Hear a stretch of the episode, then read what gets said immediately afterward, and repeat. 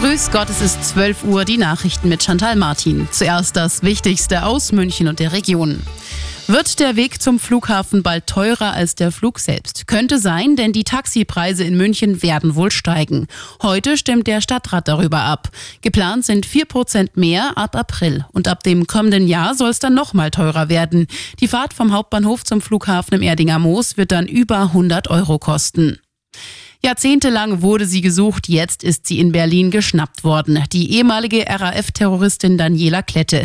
Das berichtet die Bild. Klette werden unter anderem Sprengstoffanschläge, Geldtransporte, Überfälle und sogar versuchter Mord vorgeworfen. Seit den 90er Jahren ist sie auf der Flucht gewesen, zusammen mit weiteren ehemaligen Mitgliedern der Roten Armee-Fraktion. Erst Mitte des Monats war der Fall Thema bei Aktenzeichen XY. Und noch zum Sport kommt jetzt der Umschwung. Soeben wurde Max Eberl als neuer Sportvorstand vom FC Bayern vorgestellt. Als solcher ist er unter anderem für die Kaderplanung zuständig und auch in die Trainersuche involviert.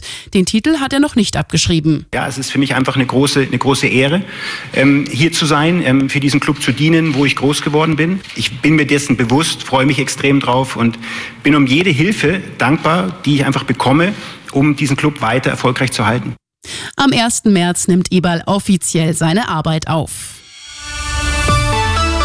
Und das ist sonst noch los in München und der Region. Schöner soll sie werden und vor allem sauberer. Die Isar hier bei uns in München. Dazu will die Stadt mehr Mülleimer und mobile Toiletten installieren. Außerdem wird überlegt, sogenannte Pfandringe an den Mülleimern anzubringen. Und auch die Beleuchtung ist ein Thema, genau wie flächendeckendes WLAN. Die Pläne werden Dienstag in einer Woche im Stadtrat vorgestellt.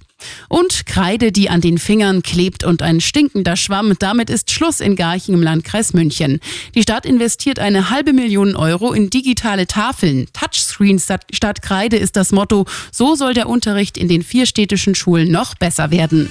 Immer gut informiert und das Update wieder um halb eins. Und jetzt der zuverlässige Verkehrsservice für München und die Region mit Stefan Hempel.